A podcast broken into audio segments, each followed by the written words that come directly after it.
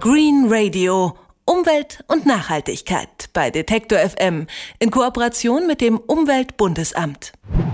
Cholera, E. coli und andere gefährliche Keime und Krankheitserreger soll sie übertragen. Die jüngsten Meldungen über die Ostsee sind besorgniserregend. Weil die Ostsee immer wärmer wird, können sich Bakterien und Keime hier besonders gut vermehren, heißt es. Grund ist der Klimawandel, denn im Vergleich zu anderen Gewässern ist die Ostsee ein flaches Becken. Darum ist die Klimaerwärmung hier besonders schnell zu spüren.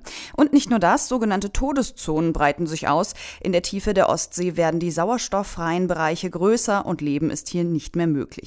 Wie wirkt sich der Klimawandel auf die Ostsee aus? Darüber sprechen wir nun mit Helge Arz vom Institut für Ostseeforschung. Einen schönen guten Tag, Herr Arz. Einen schönen guten Tag, Frau Gerdes. Herr Arz, ein internationales Forscherteam hat in der US-Fachzeitschrift Nature Climate Change berichtet, dass sich in der Ostsee gefährliche Bakterien vermehren können. Und zwar, weil die Wassertemperatur steigt. Wie bewerten Sie denn dieses Ergebnis? Also zuerst mal zu den Wassertemperaturen. Ich kann aus aus den Reihen des äh, Instituts für Ostseeforschung eigentlich bestätigen, dass die seit vielen Dekaden durchgeführten instrumentellen Messungen, also direkten Temperaturmessungen, als auch die über Satellitendaten erhobenen Messungen zeigen, dass der Erwärmungstrend der Ostsee tatsächlich stärker ist als das globale Mittel. Und die Biologen in unserem Haus bestätigen, dass auch damit, mit diesen erhöhten Temperaturen, die, sagen wir, Keimhäufigkeit der Ostsee zunehmen. Das muss man also als solches bestätigen. Man muss aber dazu sagen, dass die Temperaturentwicklung, das sieht man gerade in diesem Jahr und im letzten Jahr, eben nicht linear geradlinig nach oben geht, sondern viele zwischenjährliche Schwankungen da sind, die jetzt gerade dieses Jahr eben zeigen, dass die Temperatur durchaus auch mal kühler werden kann. Den Forschern zufolge soll ja das Infektionsrisiko erheblich steigen. Badet man zurzeit in der Ostsee? Müssen sich denn Ostseeurlauber um ihre Gesundheit sorgen? Also in diesem Jahr auf keinen Fall. Viele Urlauber haben sehnsüchtig nach dem warmen Sommer ge gelächzt und das ist jetzt vielleicht mal diese Woche eingetreten, aber grundsätzlich sind die Temperaturentwicklungen in diesem Jahr eher bescheiden, sodass man also für dieses Jahr und wahrscheinlich auch die kommenden Jahre keine großen Anstiege zu erwarten hat. Wie kommen denn dann genau die Forscher zu diesem Ergebnis? Äh, wenn man sich die lange, langen Zeitreihen anschaut, sieht man natürlich, dass die Temperatur der Ostsee über die letzten Dekaden um mehr als einen Grad angestiegen sind. Und wenn man das statistisch auswertet, kommt man natürlich zum Ergebnis, dass äh, sich die Anzahl der Krankheitserreger tatsächlich erhöht hat. Also es ist ein langzeitiger Trend, der aber sich nicht von Jahr zu Jahr deutlich bemerkbar macht.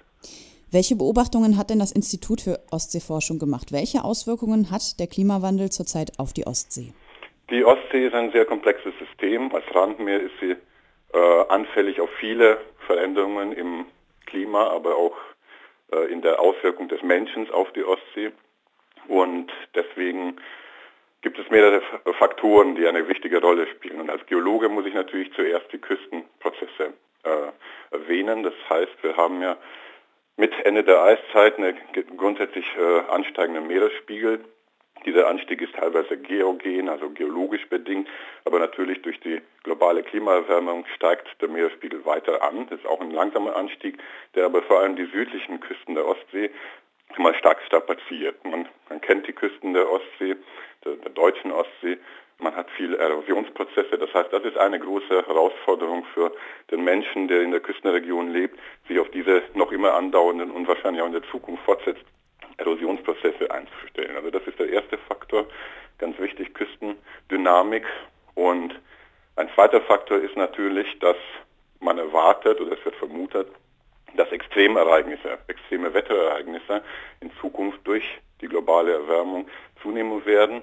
Das ist einerseits vorteilhaft für die Ostsee, denn kurz zur Erklärung, die Ostsee ist ja ein Brackwassermeer, das davon lebt, dass Salzwasser gelegentlich aus der Nordsee reinschwappt haben auf der anderen Seite hohe Süßwassereinträge im Norden der Ostsee, sodass sich dazwischen ein Salzgradient aufbaut. Das heißt, ein normaler Salzgehalt im Westen der Ostsee und fast Süßwasser im Norden. Und dazwischen haben wir einen, einen Verlauf des Salzgehaltes, der im Prinzip die Eigenschaften der Ostseen ausmacht. Zum Beispiel, dass wir eine starke ausgesüßte Deckschicht haben und diese Deckschicht ist natürlich dieser Erwärmung ausgesetzt der globalen Erwärmung und verursacht auch eine starke Sprungschicht. Das heißt, unten drunter liegt salzhaltigeres Wasser und das führt wiederum dazu, dass wir da, wir haben das schon erwähnt, die Todeszonen sozusagen sich stärker ausbreiten können. Das heißt, man hat zu erwarten, dass im Zuge dieser sagen wir, Extremwetterereignisse, der zunehmenden Extremwetterereignisse, sich auch diese Prozesse äh, in eine oder die andere Richtung äh, verstärken können. Sie haben gerade die Todeszonen angesprochen. Die breiten sich aus. Das sind sauerstofffreie Zonen im Gewässer der Ostsee. Und ein Grund dafür soll ja die steigende Nährstoffzufuhr aus Landwirtschaft, Privathaushalten oder Schiffverkehr sein. Die Gewässer sind also überdüngt. Welchen Stellenwert haben denn diese sauerstofffreien Zonen für die Ostsee? Müssen wir befürchten, dass die sich so weit ausbreiten, dass die Ostsee eine einzige Todeszone wird?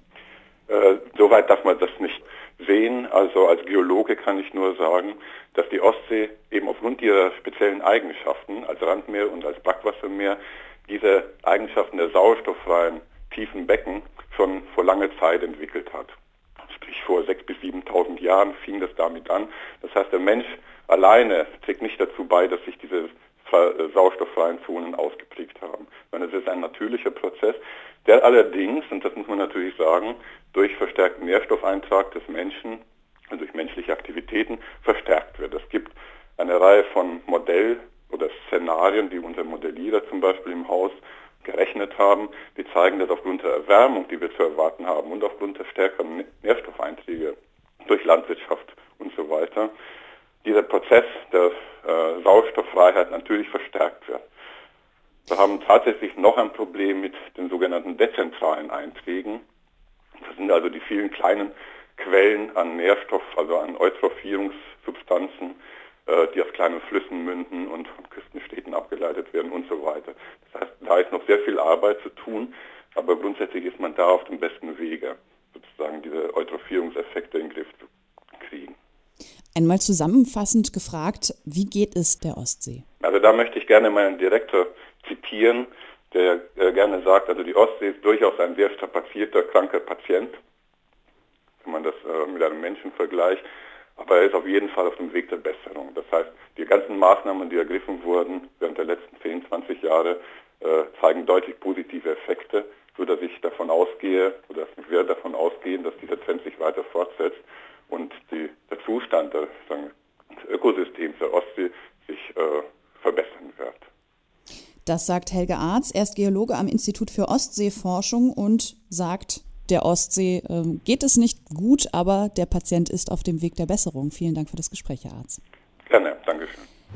Green Radio.